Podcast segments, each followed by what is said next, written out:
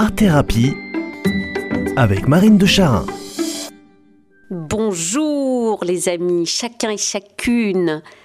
L'autre jour, je me disais que la qualité d'un moment vécu dans le banal de nos quotidiens, aussi bien que dans des contextes d'exception, dépend du degré d'attention qu'on y accorde. Bon, vous me direz que ce que je dis là, c'est une banalité. Hein.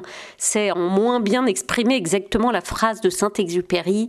C'est le temps que tu as perdu pour ta rose qui fait ta rose si importante. Mais comme elle est belle, cette phrase. Mais oui, est tellement vrai.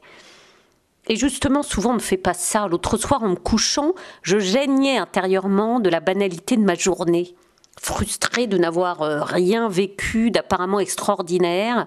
J'avais le moral un peu morose de la bonne femme, lassée de la répétition de son emploi du temps. Et puis, j'ai eu un petit regain de lucidité. Mais bien sûr que si ma journée avait été extraordinaire, chaque inspi, chaque expi avait été une succession d'instants extraordinaires. Car qu'y a-t-il d'ordinaire à vivre et à exister?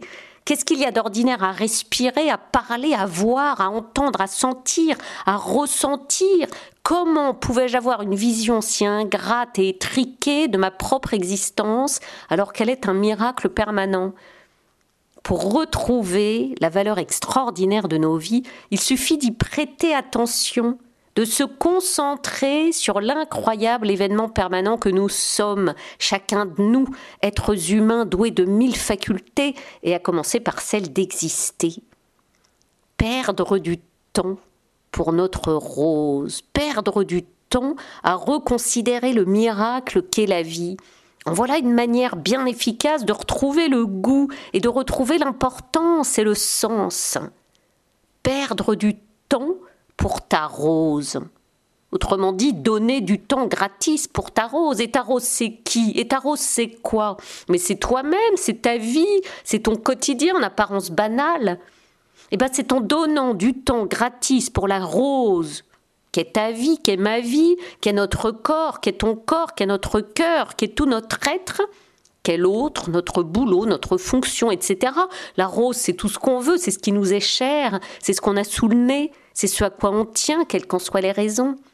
Et perdre du temps pour cette rose, lui donner gratuitement du temps, c'est en retrouver l'importance, donc le sens. Mais c'est exactement ce qu'on fait en art-thérapie. On perd du temps pour sa rose. On perd du temps pour son corps, pour sa tête, pour leur rendre leur importance.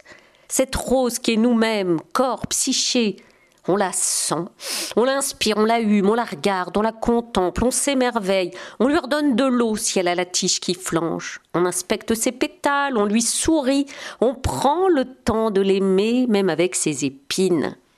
La rose, c'est toi, c'est moi, c'est nous, c'est l'autre, c'est en perdant du temps pour nous, pour l'autre, qu'on retrouve l'importance et le sens. Eh bien, l'art-thérapie, c'est clair pour moi, c'est un espace merveilleux de perte de temps pour retrouver la saveur et le goût, pour sortir de la frustration de la répétition. Donner du temps dans un emploi du temps répétitif, c'est pour moi la clé pour vivre chaque instant de manière neuve, de manière réveillée. Alors les amis, l'important c'est la rose, pas comme emblème politique seulement, mais comme miracle à contempler alors que notre semaine soit belle, qu'elle sente la rose et le lilas.